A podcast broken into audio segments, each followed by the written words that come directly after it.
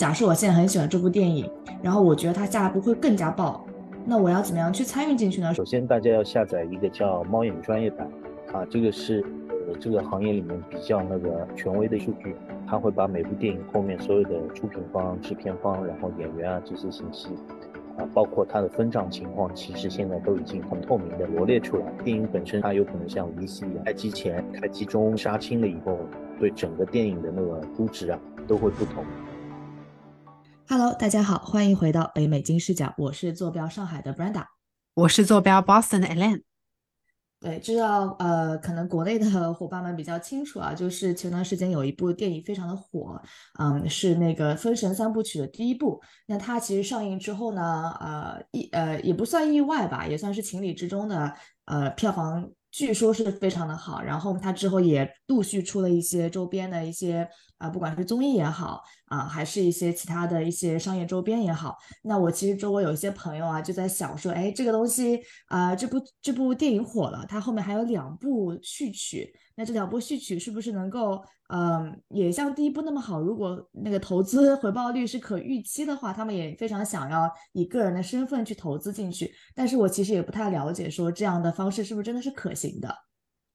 嗯，对啊，所以呢，我们又请回来上一期跟我们讲了很多关于这个。啊，影视投资的这个话题的这个张先生，他呢已经在电影市场投资了有十年的经验的左右吧，所以非常的资深。Hello，张先生，你好，欢迎回来。你好，啊，Alan Brenda，你好。嗯，欢迎张总再回来我们的节目做客啊。那像我刚才说的那样，其实呃，很多像我这样的呃，算是。边缘的影视作品爱好者也看到这样有前景的作品，也会非常的心痒啊，想说自己能不能稍微投点小钱进去，也算是给自己喜欢的作品去打个 call。那想问问看，您说像我们这样的爱好者，如果想要参与去投资影视作品的话，有什么是可比较可行的路径呢？呃，啊，这是一个很好的问题，因为现在呃，从中国影视从二零一三年到目前为止来说的话。它其实已经成为了啊一个呃我们说中国市场的一个主流的那个投资品种。其中呢，它在一四一五年到一六年的时候，啊影视投资不管是电影、电视剧、网剧也好，啊它的那个投资的热度呢特别高，甚至于都已经啊涉及到了很多啊如果按照中国的那个基金业协会的规定的话，就是说它已经涉及到了一些那个非合格投资人。他也可以参与的过程。那么从呃，我想说的是，从那个法律的角度上面来说的话，目前对于影视投资，它并非是一种呃受到中国基金业协会监管的一种投资形式。因为嗯，从法律的呃角度上面来讲的话，其实你那个投资一家那个投资一部那个电影的话，它的那个法律实体还是把那个资金和呃。就是出资方还是和那个呃制作方之间，他会签订一定的协议啊，往往制作方会设立一个空壳公司，然后这个空壳公司它其实就是这个电影的那个项目公司，那么它可以通过这个项目公司的那个集资，然后让所有的出资方作为这个项目公司的股东，呃，成立这样一个那个电影公司的实体，最终那个电影的那个票房的所有的那个收益，还有包括其他的一些那个呃。呃，流媒体的那个收益，或者是一些那个衍生品的收益，它都会归集为这个空壳公司，也就是这个电影项目公司的那个收入。那么作为它的股东的话，自然而然就可以分得，呃，所有的间接的分得所有的那个电影票房的那个收益。那么这是，嗯，比较就是说是典型的一种方式。但是目前来说呢，另外一种方式，呃，对于那个个人投资人或者是机构投资人呢。它往往是直接和，它是通过那个协议来来投资，也就是说是制片公司主要的那个制片公司，它有可能不会成立这样一家单独的那个项目公司，它会和所有的那个投资方，呃，签订一份那个电影投资的那个制作协议。那也就是说是所有的呃机构和个人，他会和这家制片方，呃，签订一份那个甲乙双方规定。将来电影上映以后，它的那个票房，呃，分配的这样的一份那个协议，所以这个是呃另外一种比较通行的那种做法。嗯，那张总这种做法，呃，是怎么样能够去接触到这样的做法呢？就假设我现在很喜欢这部电影，然后我觉得它下一步会更加爆，那我要怎么样去参与进去呢？是网上随便搜索个信息，然后找到这样的一个制片方，然后去主动去跟他产生联系吗？还是有这样的交易平台呢？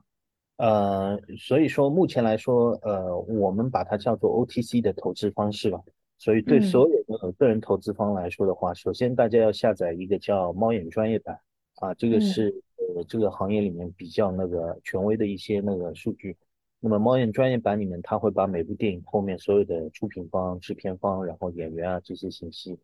啊，包括它的分账情况，其实现在都已经很明确的那个透明的呃罗列出来。那么呃，根据这个专业的那个 A P P，它上面的那个权威的数据的话，然后大家去寻找到这样的那个制片商，但是从这个呃嗯 A P P 上面有可能就是说是呃个人投资方他很难接触到，就他很难分辨，因为制作方他往往会签一些那个联合制作协议，所以你很难就是真正的分别到底谁是真正的那个呃主要的制作方。所以，市场上面呢一直流传着一个巨大的问题，也就是说是我个人投资人他其实拿到的有可能是呃二道贩子的那个份额，也就是说是啊有一些那个出品方小的出品方或者是大的出品方，包括像那个华谊兄弟啊他们，呃他们往往作为主投方，但是呃到一定阶段他们有可能把那个份额呃又释放出来，溢价又释放出来。再给到那个身边的高净值人群啊，那么当然这也是一个典型的做法，因为电影本身就是像我上次讲，它有可能像 VC 一样，它给一轮一轮，它在那个开机前，对吧？然后在开机中，然后到后面杀青了以后，对整个电影的那个估值啊都会不同，因为啊电影的那个最大的风险其实就是在于那个完片风险，嗯，就它一定已经完片了以后。那么自然而然你面临的风险就小。那在中国它还有一个特殊风，就政治的审批风险。嗯，呃，所以呃，从个人投资的角度上来说的话，它可以接触到的那个呃有两类的那个投资份额，一类是那个主要的制片商他发出的那个原始份额，那么还有一类呢是那个呃就是呃前期的那个出品方他转让出来的那个份额。那么除此之外呢，这两类份额呢，我们认为，嗯，其他的就有可能会涉嫌到一些那个呃诈骗问题了。所以，呃，对个人投资者来说的话，最主要的就是说，还是要联系到相关那个电影制作方的那个呃主要的制作方，因为往往制作方那个呃，我们可以通过那个猫眼的这个专业版的数据，然后还有广电总局的那个网站，我们可以看到。相关的那个电影项目，呃，它是进行过备案的，那么我们会知道第一出品方是谁，第一制作方是谁，呃，但这里面呢还会有一个那个呃主要的问题，就是因为往往那个呃有一些呃制作方，他有可能在前期他是和呃一些那个主要的出品方，他有一些那个长期合作，所以当他在那个制作整部电影之前，他在呃。有这个概念和想法的时候，有可能他手上的份额都已经全部转让掉，所以呃，这个时候就是说是需要那个一定的律师来把关，就是说是那个制片方的份额肯定是不能那个超卖出来，呃，这个对个人投资者来说是比较重要的。那么再剩下来的一点就是说是个人投资人，他一定要清晰的了解，就是说是整个那个呃票房收益的那个分账的情况。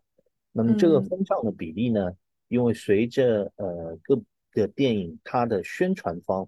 呃宣发方我们叫做和那个制片方之间签订的那个协议有点不太一致，所以它最终呢会有一些出入。所以通过那个下载猫眼的那个专业版，我们可以看到每一部电影的那个分账情况，但是大的比例范围应该是不太会有变化，因为整部电影的那个票房收益的话。它最主要是呃有一大半都是被那个电影院拿走的，然后剩下来的就是在那个宣发方和制片方之间来分配。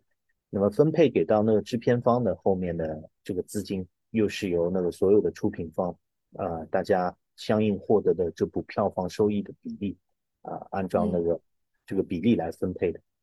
好的，好的，哎呀，那张总，那听起来其实这个也是一个门槛挺高的这么一个投资的方式，因为好像我本来以为啊，本来以为有点像个众筹，或者说有点像 Kickstarter 上我看到了一个喜欢电子产品，对吧？然后我付点钱。然后它预售，然后过段时间就可以拿到一个新的产品啊，然后或者说它真正上市之后，它价钱可能是我预售的时候价钱的几倍，那我觉得我就是啊有一些收益，但听起来好像这个影视投资不是这么一回事儿，它还是对吧？像您说的，我要先去下载一个专业的 APP，然后我得去看一下确认啊这个发行商。啊，发行方是真正的那个有实权的这么一个发行方，然后避免我去上当受骗啊。那当然，这个关于上当受骗这个问题，我们可以放到后面再跟您多请教一些。那呃，这样的呃一种个人投资者参与进去的案例，嗯的话，在您过去的从业经历里面看到比较成功的通过个人投资去呃运作的电影或者影视剧有哪些案例可以跟我们分享一下吗？或者大家比较熟悉的案例？呃，我个人觉得那个呃比较成功的案例，就是说是像那个《战狼二》啊，还有很多那个呃，就是春节档的那些大电影啊，都有很多那个个人投资人去参与。那么这个倒是可以类比到我们的那个股票啊，因为像那个呃电影的话，它会有一个一个基础的一个票房的收入，也就是说是在呃一个特殊的时间段，就我们说的那个春节档。呃，因为大家都没事做嘛，所以都会涌入到电影院去看，不管片子好和坏，那么总归它会有一个基本的量给到那个所有的那个电影。呃，从这一个角度上面来说呢，呃，在春节档的电影呢，当然是就是大家众望所归。当然，如果你拍的好的那个合家欢电影也好，或者是其他的一些类型片也好，那么这个是很容易那个跑出来的。那么还有一些那个呃，比如说资深的影迷。他认为的，呃，就是说是好的电影，他会专注于某一个导演，比如说是他比较喜欢宁浩导演，那么他会千方百计的，就是盯着宁浩导演的那个片子去投资。那么的确是在我们的那个，呃，就是成熟投资人的那个角度上面来看的话，目前来说，中国电影的那个投资啊，他选择的标的的，呃，这个方式方法，其实啊，还是相对来说比较透明的。啊，应该说有白马和黑马，啊，白马就是说是你有知名导演，有大演员，呃，因为这两点其实已经给你那个背书了，这个电影是众望所归的。因为对于所有的演员来说，他有可能每天、每年他要看的那个剧本啊是无数数，当然他有一个团队来给他去看。之所以那些那个呃明星他可以成为那个大明星，他能够选择的剧本好，这是一个最主要的原因。所以对我们来说的话，呃，演员肯定看的剧本要比你那个专业投资人看的要多得多，呃，这个是肯定。所以有好的演员，这个是判断的一个标准。然后第二就是说是有没有大的导演。那么基本上好莱坞其实也是这样。那么这个是属于那个白马类型，但并不说是那个你投了那个白马类型，呃，就肯定能够保证你的收益。因为呃，大导演有可能那个拍出烂片来，呃，当然烂片也不一定代表那个他的票房收益不好，因为首先那个明星和大导演本身就是一个 IP 嘛，所以他会吸引一部分那个投资人去看。那么还有一些叫我们叫做黑马，也就是说是在商业呃范畴角度来说，有可能大家不会看好呃它的回报。那就比如说像一些小众的那个文艺片，那我记得呃。有一部那个汤唯和廖凡演的那个呃文艺片，啊，那个导演呢，他是那个叫什么呃，喜欢用那个一镜到底，就整片一镜到底，那这种是比较文艺的那个表现方式了，啊，去拍这部电影。那么这部电影呢，其实在业内一开始大家都没有看好，呃，没有看好的原因就是因为你花了这个成本，对你花了这个成本，然后一镜到底，大家会看很累嘛。但是最后那个发行方很厉害。他选择了一个很好的时间段，首先是在那个情人节的时候，然后呢，他发行的方式呢又很好，因为他这个媒体主导的那个电影的类型啊，它其实有一点那个欺骗观众，就是让观众觉得这是一部爱情片、商业爱情喜剧片，所以大家一哄，嗯，他的第一天的票房是最后总票房的大概占到总票房的百分之八十到九十九十左右，哦，所以这样，对对对对，所以。其实那个叫什么？呃，从那个我从电影我们的角度上面来说的话，如果全中国人那个每人啊，我们不要说全中国，就是说有一半的中国人每人贡献给你一张电影票的话，那你这部电影就已经不得了。所以对电影来 说的话，中国目前电影来说的话，其实它最主要的受益啊，也就是说，我你能不能吸引观众那个进入到那个影院？因为电影院的那个排片呢，它是和那个市场化完全相关的。所以你第一周的票房高，会导致你后面那个电影院给你的排片越来越多，那自然而然后面会有一些被动的收入会越来越多。刚刚你们讲的是这个投资的各种各种各种啊情况嘛，然后我想问一下，如果说啊听众朋友们想要去真的投资这个东西，啊最最需要考量的因素会跟机构投资的时候考量的因素有没有什么相同或者不同的点？就是有什么是需要我们个人的？呃，听众特别注意的吗？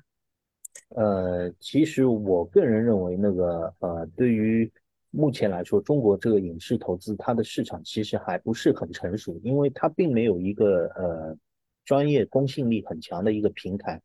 啊，能够呃至少说，我们不说那个最终的票房收益吧，至少能够那个让所有的那个投资方不会投到一个虚假项目上面去。那么从这一点上面来说的话，机构投资呢，它会呃不会面临这样的一个问题，因为这是一个熟人圈子的呃投资行为，所以对一个一直在这个市场上面，嗯，就是说是像猫眼这样的那个企业，嗯，或者是像光纤啊，或者是像一些万达影视啊这样的那个业内的资本来说的话，它可以很清晰的了解就所有项目背后的那个细节，包括。呃，这个演员是不是看过这个剧本？是不是？那这个对个人投资人来说的话，它是一个巨大的呃困难。那个人信对信息不对，对信息不对称，所以这个就形成了一个呃，就非对称的，就是说，呃，个人投资人他是需要找到一个可以相熟和信任的制片方，呃。那么作为一个那个呃这样的一个参与者，而且个人投资人如果真的是要参与到电影投资的话，其实还是应该和一家制片公司进行长期的合作，然后不要把鸡蛋放在一个篮子里面，因为呃放在一个篮子里面的时候，那个呃首先就是说是就像您刚才提到的《封神演义》，你觉得很好，大家都想投第二部，那么这个有可能个人投资人不一定投得进去。因为每个人都知道，那个你第一步成功了以后，第二步肯定不会差，呃，所以这样的话，就是说你能够拿到的份额，有可能也已经溢价很高了。那么最后在票房市场会没有什么额外的收益，所以只有和那个制片方形成了一种长期合作以后，那么制片方他才会把下一步好的项目，他会提前给到那种长期合作的那种投资方。啊，所以个人投资方的话，我个人觉得的话，最主要他还是要绑定一家那个相熟的那个制片公司，能够长期合作，因为这个是唯一可以保证他们长期会有那个稳定收益的啊一种方式和方法。如果他只是那个呃摘桃子的话，那么势必至于就是说是就肯定对业内的资本来说，他认为你不是一个长期投资方。他没有必要把那个最原始、最好的那个份额先给到那个个人投资方，对吧？他肯定是先给到那个相关的那个利益攸关方，比如说发行商啊、电影院啊，或者是那个一些长期的那个投资电影的一些那个呃专业的机构资本啊。所以这个是最主要的那个差别。嗯嗯，了解。那张总，那个呃，听起来这个还是一个，就像我刚才讲，它是一个门槛很高的，就不只是说我需要有一定的关系。那同时，我是我猜测啊，他其实对你的起始资金也是有一定要求的，因为如果你真的是小打小闹的个人投资者，那确实对方也没有必要把说特别好的这个机会给到你，对吧？那这个大概对于个人投资人来说，呃，一般来说要投进一个电影，它的起始资金在一个什么范围之内呢？呃，其实这又是一个就是电影能够吸引个人投资人的地方。其实它是一个目前来说是一个呃高杠杆，然后小资金可以撬动大回报的一个行业。也就是说，它和制片公司合作的话，反而是在越早期投入，它有可能未来的回报越大。那么在早期的时候，其实对一个制片公司来说呢，对外界来说有可能看上去像一个皮包公司一样，它有可能就几页 PPT，然后。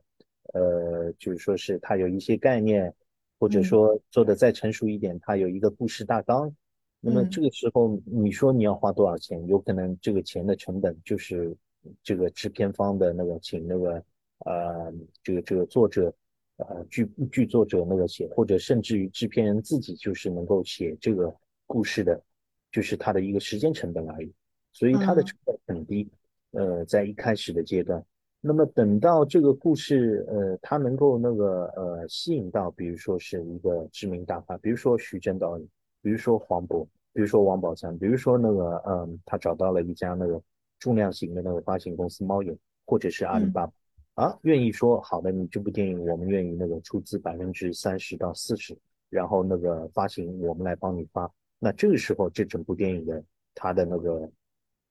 估值就有可能完全不一样，因为首先那个你谈到了演员了以后，那你自然而然要那个支付那个演员的费用，当然你一旦有了。一些知名演员了以后呢，业内的资本都会蜂拥而上，所以从这个角度上面来说的话，呃，对个人投资人，他一开始无论出出多少钱，他出个那个十万、呃一百万或者两百万，或者是甚至于更多的一些那个资深的那个影迷，他出个一千万，比如说是和那个制片公司签那个五部电影的那个优先投资权利啊，这些都是在业内很通常的做。其实很多的那个机构也是这样。比如说，他特别看好那个徐峥导演，或者特别看好明明浩导演，他想锁定他未来所有的那个电影份额，那他有可能就会签一个，嗯，比如说是他资金比较大，他签一个那个五千万甚至一个亿，他说我要锁定你未来十部电影，那个所有的优先投资权利，每部电影你保证要给我百分之多少，那么，呃，这些导演有可能和他的工作团队就拿着这一笔钱，就说分头要去开发这些那个呃项目。那么对个人投资人来说的话，那么他可以少钱少出一点，他说我那个出个一百万，然后我想锁定你那个未来三部电影的，呃，这个优先的那个投资权，每部电影，比如说你保证我有百分之多少的那个投资的额度，嗯，这样的话，这个资金呢可以分配在未来的几部电影里面，嗯，大家会有一个时间的那个相遇，就也就是说，如果到多少年为止，然后你那个电影没有制作出来，没有拍出来，然后我们怎么？来商讨这个资金的规划问题，对吧？如果那个电影拍出来了以后，那么我们可以把多少的那个资金计入到这个成本里面去，所以这个是嗯比较一个成熟的做法。嗯，了解。那其实张总，您刚才也提到了一些，就是关于个人投资人在投的时候，很有可能会因为自己不是这个行业的那行业里面的人，而遇到一些呃虚假的情报或者信息啊。那这些骗局，您最近有？或者说近年来有观察到吗？那对于个人投资者来说，他们到底到底应该怎么样去避坑呢？就假设我真的啥也谁也不认识，有没有什么避坑的方式？嗯，对我我我个人觉得，就是说是首先，当然，如果你认识业内的人的话，就是所有的那个呃这些，他们都是互通有无的，所以往往就是说你接到的那个 PPT 啊什么的，那么可以相相对来询问一下。就是说，这部片子的主制作方是谁？有没有立项？到底是在哪个阶段？那么从你自己的角度呢？你可以把那个影片的名字啊输到广电的网站上面去看，它现在是一个什么状态？是不是已经备案了？OK，如果它已经备案的话，那么至少证明就是说是呃这个电影就是说的确是已经立项，但立项不代表任何事情啊。然后接下来这 个后面的签约的公司，然后你要去那个呃签约的公司到那个。啊，猫眼的专业版上面，你应该去查一下这家专业的制作公司，它是呃第一次制作电影，还是说它已经制作了好多部的电影，对不对？所以这个是很重要的。呃，然后第三步就是说是呃，我个人认为这个时候就是要对这个电影要有一个呃，就是常识性的估算，因为往往它开出的那个制作费的价格的话，因为它能够那个流传到那个业外的投资人的话。往往这个价格肯定是有相当的溢价的，因为对于非专业投资人不了解啊，就是这个项目，就项目是真实的，但是你拿到的那个呃成本有可能是很高的，所以对非专业投资人要知道，就电影的成本其实最大的还是在那个主演主创，然后第二大的成本就是在那个呃它的那个特效。呃，这一块它也是挺大。然后第三块呢，就是说在拍摄的过程当中，它会遇到各种那个不可测的因素，导致那个拍摄的时间延期，然后那个道具还有各方面的那个费用的增加，所以呃这三块是那个，所以对那个非投非专业的那个投资人来说，他应该那个知道，就是说大概大致呃如果有这两个人来演的话，他的那个这部片子的那个成本是多少？所以其实机构投资方也是这样来判断的。啊，当然你免不了就是说是在这整个行业里面，最终你要知道它的那个精确成本，这个是很难很难。但是呃，机构投资方呢，他有可能这个啊，就是说你报出来这个人演这个人演，然后你报了一个几千万的一个成本，然后你换了呃一个人来演的时候，比如说《消失的他》，啊，有人报了那个呃几个亿的成本，你，给到最后的那个投资方，那么当然对方也认了。呃，但认的那个呃，这个理由呢，其实并不说是他认为你真的花了那么多钱去拍摄，只不过他还有一些那个就是交易吧，因为他也不想得罪这个知名的那个高产能的这个导演，他也希望后面跟你那个持续合作，所以他认为只要他有盈利的空间，那他也愿意给你这个溢价，嗯，所以从这个角度上面来说的话，这个是呃一种骗局。那么，但我认为这种呢，还相对来说比较好，因为这个是由那个投资者自己来判断这个项目的昂贵与否，你是不是能够盈利。那么另外一种呢，就是说纯粹的，就是说这个项目就假，就是说所有的都是假。对，他的是吗？对对对，就是一个 PPT。那这个是很快，就是说，就前面我说的那两种方法，你去查一下，你就可以查到。那么当然也有人就说是呃虚假的做了一份那个 PPT，比如说冒充知名的影视公司啊。那么这呃这个就是大家要那个看清楚，就说是那个所有的呃这个合约，然后可以请相关的律师，然后拿着合约就是到那个相关的那个制片公司要去询问是不是呃有这样一个，然后有这样的份额，是不是代表你们公司那个放出来？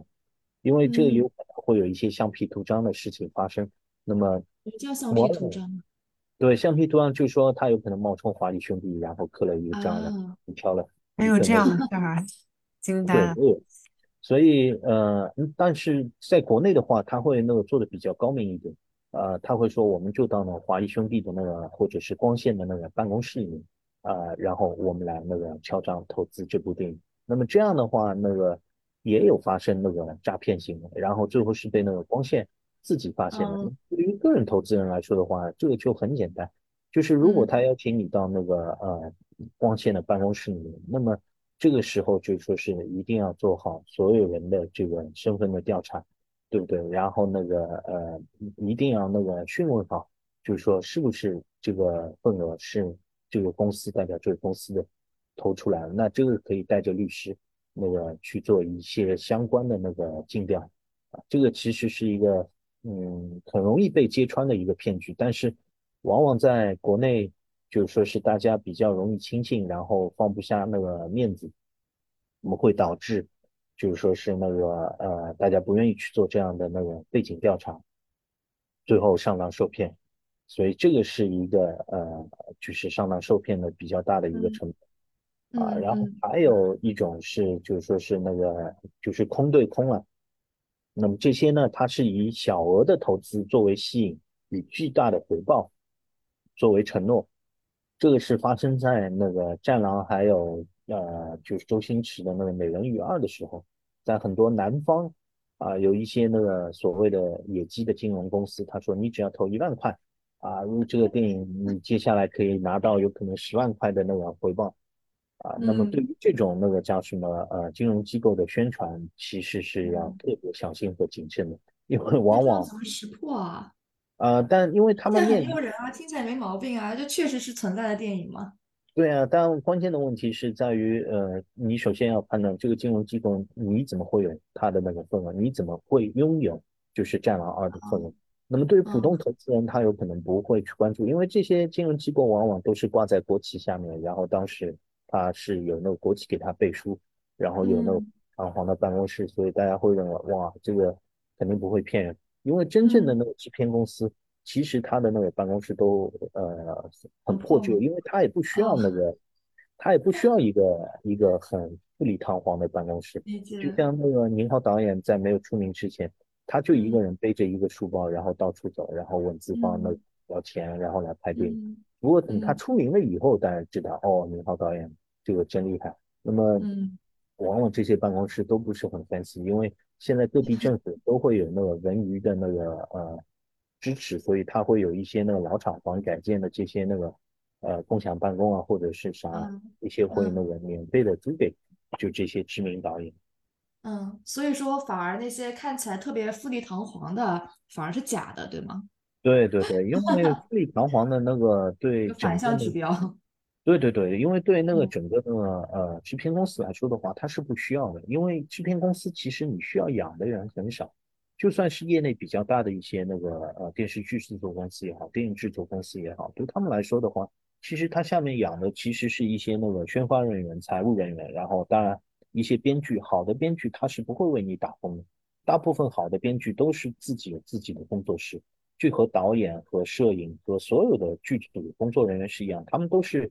个体户，然后有自己的那个工作室，然后等到有项目的时候，大家就是聚在一起，然后以合约的形式和制片公司那个呃签一个项目约。哦，我就觉得你讲的这个很有意思啊！就我们本来还觉得说这些编剧可能过的日子挺苦逼的，没想到他们自己就是在这个行业里面做的好的编剧是有自己工作室是的，这个跟我想象的很不一样。而且你们之前分享的啊，就各种坑的那个例子，我觉得很有趣。我在想，是这个行业它监管就没有很严格，会出现这种。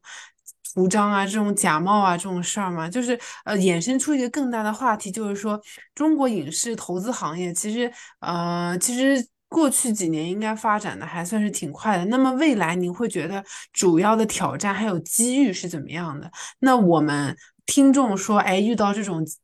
就应该怎么样合理的去啊利用这些机遇或者是挑战呢？嗯。呃，我个人认为，就是说中国电影的那个呃投资啊，其实当然，如果您能够找到一个真的好的长期合作的制片公司的话，那肯定是一个呃，它是要比那个中国 GDP 增长速度还要快的一个行业。因为从那个全球发达市场来说的话，你一部电影一般有那个这个市场大概百分之二十五的人群会去看一部那个众望所归的电影。那么中国百分之二十五的那个人口。这个数目是不可估量的。现在我们十四亿人口，百分之二十五的话，大家可以看一下。那么中国目前来说，那个呃电影上座率最高的那个电影，大概也就是好像是一点五亿人次吧，一点五亿人次还是两亿人次的观影量。那这个和那个发达国家来比起来的话，其实是远远不够。那么另外一点原因是因为呃中国的那个人口啊分布它不是呃很平均的。所以说，最终还要看一个人均的那个屏幕率，也就是说是呃，一块屏幕能够带动多少的那个观众。那么像很多地方，其实它那个呃，荧幕数并不多啊，所以它的人口数其实是远远超过啊这个屏幕数的。那么导致了有很多人没有能够买票入场。当然，还有一部分原因就说是很多呃人没有那个观影的习惯。然后另外一部分原因呢，是因为呃。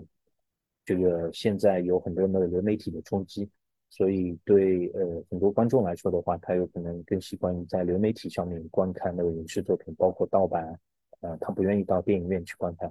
但是呃，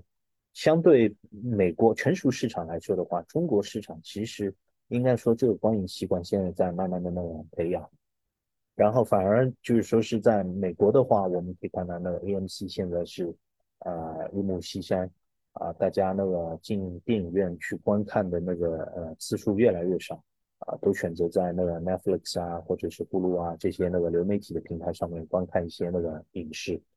呃，所以从这个角度上面来说的话，中国的电影在今年我们可以看到一个巨大的一个变化。以前往往好莱坞的电影在中国是不需要宣传和发行的，也就是说他拿过来他就可以放到电影院去，然后电影院自然而然会把那个好莱坞的大片。就是排到满格，第一天他会排到那个满格的那个排片，啊，然后最后那个好莱坞的那个四大，呃，二六大，他会收获一笔很丰，呃，